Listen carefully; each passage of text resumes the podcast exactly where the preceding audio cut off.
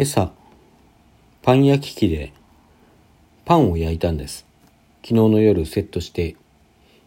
朝ちょうどいい時間に焼けるはずでした。焼き上がった音がして蓋を開けてみるとパンは膨らんでいませんでした。イースト菌入れるの忘れちゃった。やってしまった。とても残念な気持ちです。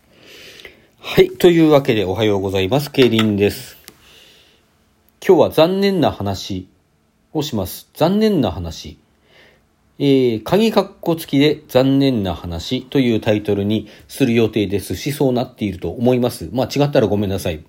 うち間違えたんだと思います。えー、残念な話って聞いたときにね、それにどういう印象を持つかというのが、実は微妙にというか、場合によっては大きく人によって異なるのではないかという話ですね。まあ、ではないかというか実際に異なるという例を、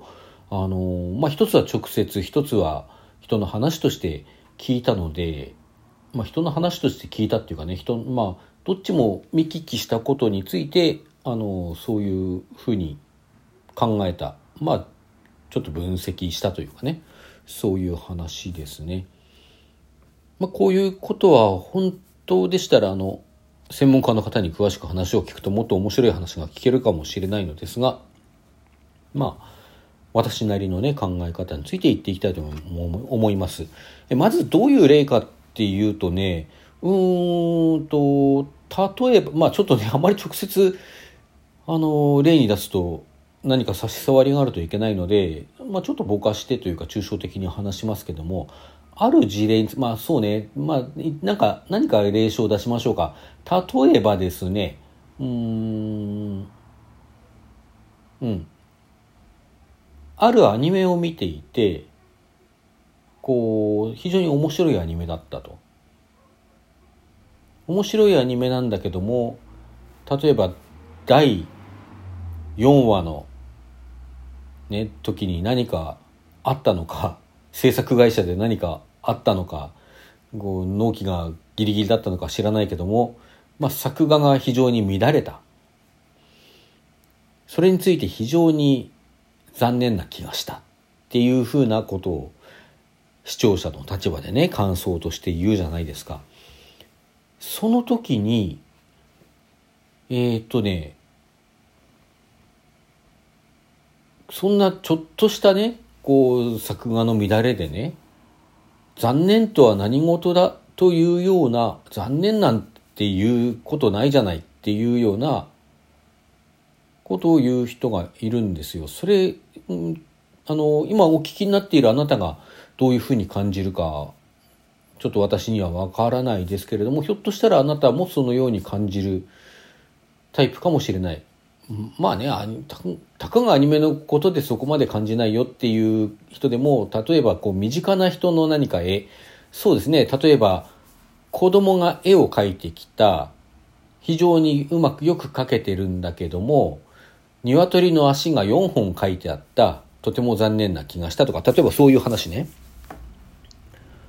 うーんとその残念っていう時に何も子供の絵にそこまで言うことないじゃないって感じるのか、別にそんな、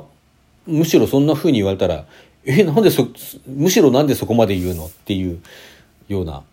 話なんですよ。でね、これいる、こう考えてみると、分析してみると、おそらくなんですけども、こういうことじゃないかなと思ったんです。多分従来、旧来というかね、あの、古くは残念っていう言葉は何かその対象この場合だったらアニメ作品なり子供の絵なりですよねそれを見た時に自分のこう見た人間の内部に湧き上がる感情を示す言葉だったんだと思うんですよ。こうまあなんていうかな遺憾に存じますとかいう言葉がありますね遺憾に思いますとかね。その遺憾に思うというののもう少しこう形式としても感情の強さとしてもこう軽めの砕けたというかねそういう言い方として残念という言葉が使われてたんだと思うんですよね。見たとこう何かちょっと歌詞があるもの、えー、何かこう、まあ、今朝の私のパンの話でもいいですね。パン、もう本当に残念なんですけども、その残、今残念って言ってるのは、入れ忘れてしまって、まあ、やっぱりそうですね、遺憾に存じますっていうような感情なんですけど、まあ、そこまでこう、ね、堅苦しく言うようなことでもないし、感情の重さとしてもそこまでではない。もう遺憾ってね、字からしてちょっとね、いかめしい感じの字ですからね、そういうこまでの印象を出したくはないんだけども、もう少し軽い意味でね、まあ、残念だ、残念に思うわ。子供が何か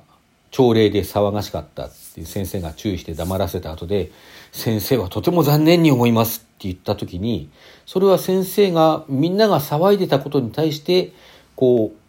う、先生の内部に湧き起こる感情のことを従来は指してたと、指していたと思うんですよ。ところがですね、何年か前、もう結構使われ始めてから随分経つと思うんですけども、うんと、例えばそうですね、うん、いつ頃のアニメだろう。2000年代かな。マジェスティック・プリンスっていうアニメがあってですね、ロボットアニメなんですけどね。そのアニメの主人公たちが、あの、まあ、研修生で、戦闘能力は高いんだけども、なんかちょっとこう、結果が伴わないみたいなね、とこで、あの、影でというか、影ひなたにというか、影ひなたにってもおかしいね。あの、残念5っていうあだ名を付けられてるんですよ。5人組でね、残念5。この場合の残念というのは、彼らを見て彼らが、いや、能力は高いのになんかうまくいかないね、残念だねって見た人が思って言ってるのではなく、残念というのは対象の彼らの性質なんですよね。うんと、要するにこう、要するにというか、まあ、残念な人だわっていうか、いうような使い方が今ではあるのも、は、私もそれは分かってはいるんですよ。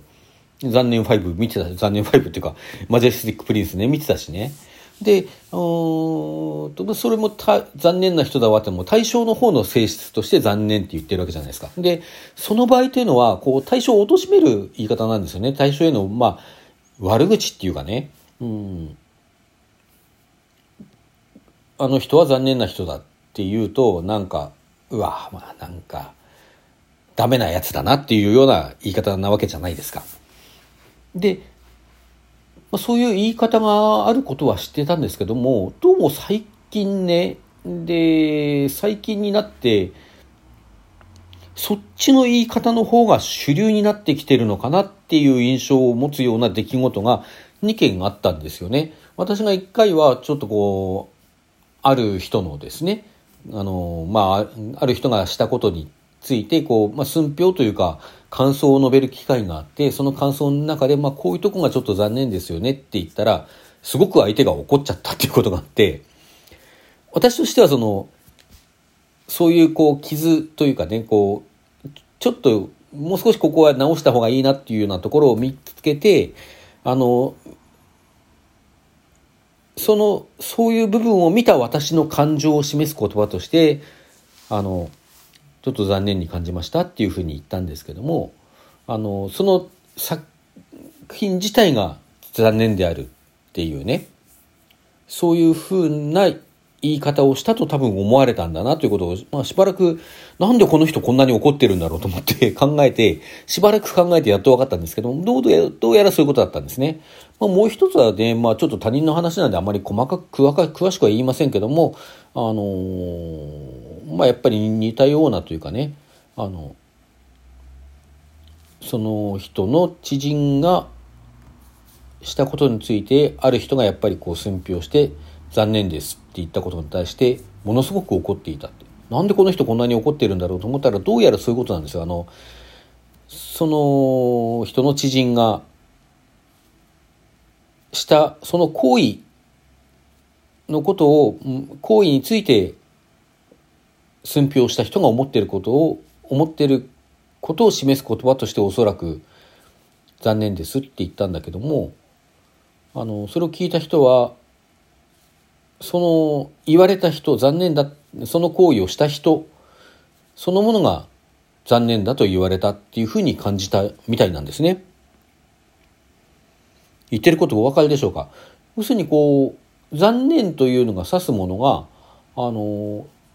対象を見た自分の感情であるのか、対象自体の属性であるのか、性質であるのかというようなも食い違いなんですよね。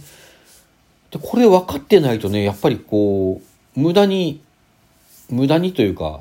まあ、無駄ってこともないでしょうけども、変にこう怒っちゃったね。怒って、なんか、ひどいこと言われたと思って怒ってるんだけども、相手はなんでそこまで怒るのかわからないっていうような私がちょうど体験したようなね、ことが起きてしまうので、あのー、まあね、言葉って変わっていくもんなんで、今更その旧来の戻り、あの、使い方をメインにしようっていうような話ではないんですよ、これは決して。あの、まあそれは無理なんだろうなと思うのね、今後こうやって変わっていく。もちろん、私、こんな何人聞いてるかわかんないようなね、弱小ラジオ番組で喋ってっても意味なんかないよっていうことは差し置くとしてもですよ。差し置いても、例えばちょっと影響力のある人が言ったっていうことでも、もうこの流れちゃ、こう流れ出しちゃったらこういう流れってなかなか止められないんだろうなと思うんですね。あの、まあ、そしてそれは言葉が変わっていくっていうことであるから、まあ、しょうがないことであって、いいの悪いのって話では全然ないんですね。ただこれ分かってないと結構そうやってトラブルになることがあるなと思うので、まあこうそれこそ何人にこれが伝わるのか分からないですけども、ちょっとお話ししておこうかなと思った次第なんですね。はい。まあそういうわけで今朝はもうパンが焼けなくて本当に残念でした。でもこれ別にパンのこと言ってるんじゃないですよ。あの、パンのこと言ってるんじゃないし、イースト入れ忘れた私自身のことを言ってるんですらなくて、そういう事象が起こったことに対して私が感じる感情が、あ、残念だなということなんですね。まあ、これが従来の使い方であるということをね、あの、皆さんもちょっと頭の隅に置いといていただくといいかなと思います。はい。それでは、あの、この辺で時間となりましたので、皆さんさようなら。